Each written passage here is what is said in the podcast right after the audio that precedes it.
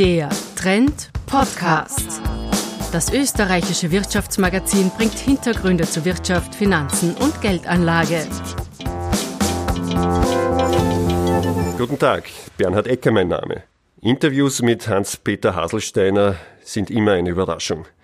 Im letzten Jahr hat er wenige Interviews gegeben, denn äh, nach der Bildung der ÖVP-FPÖ-Koalition hat sich der Mäzen der kleinen Oppositionspartei NEOS eher zurückgehalten, aus welchen Gründen auch immer.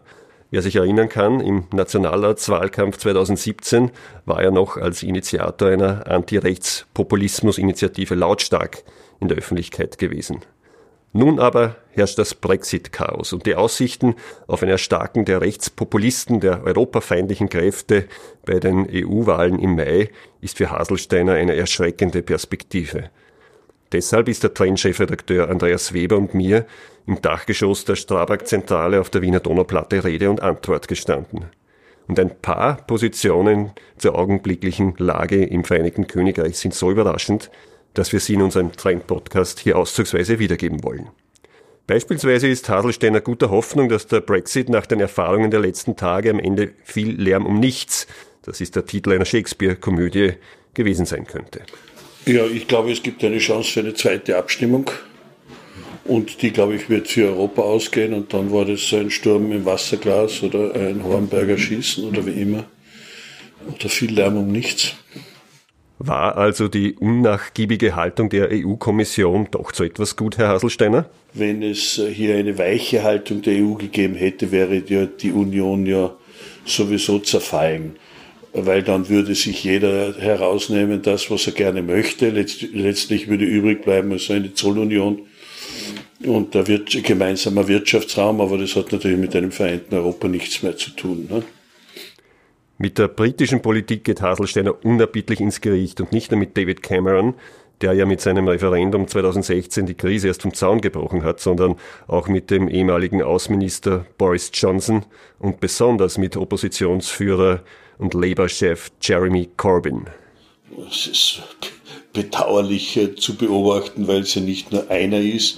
Es war ja nicht nur der Herr Cameron, sondern es ist ja der Herr Johnson oder es ist selbst der Herr Corbyn in dieser Frage nicht ganz äh, frei zu sprechen, weil auch er ist ja offensichtlich ein Taktierer, der die Interessen äh, seiner Karriere oder seiner Partei vor die Karriere oder vor die Interessen des Landes stellt. Aus meiner Wahrnehmung. Ich meine, ich bin da nicht äh, kein Experte, aber ich, ich glaube, dass man das so sagen kann.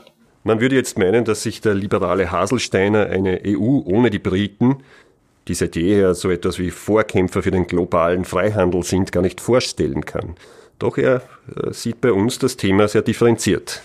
Ja, das ist, äh, das ist äh, schwer zu sagen. Die Briten haben auf der einen Seite eben immer ihre Fahne hochgehalten, wenn es also um diesen liberalen Grundgedanken äh, gegangen ist. Aber sie haben natürlich auch immer, sind immer auf der Bremse gestanden, wenn es um die Vertiefung der Union gegangen ist.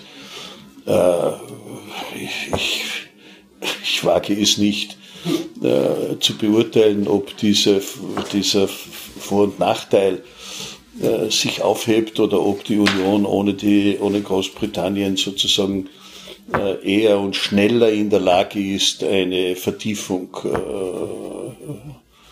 äh, zu, äh, zu erreichen.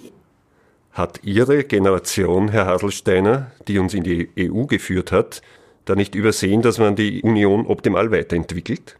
Es ist ein großes Versäumnis meiner Generation, glaube ich, dass sie diese äh, sie zugelassen haben durch kurzsichtigen, egoistischen äh, Politikstil, ja, dass die europäische Sache nicht äh, weitergegangen ist, dass wir nicht ein ein gemeinsame, eine gemeinsame Außenpolitik haben, eine gemeinsame Verteidigungspolitik haben.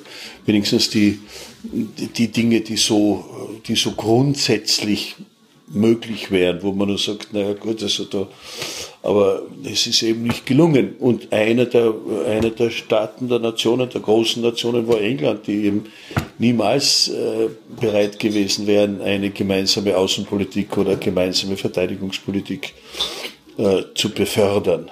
Im ganzen Interview geht es natürlich nicht nur um den Brexit, um die EU-Wahlen und ähnliche Szenarien. Es geht auch viel um österreichische Innenpolitik, Haselsteiners Verhältnis zur Regierung und die Gründe dafür, warum er sich mit Ex-Kanzler Christian Kern nun schon den zweiten ehemaligen SPÖ-Regierungschef als Geschäftspartner geangelt hat.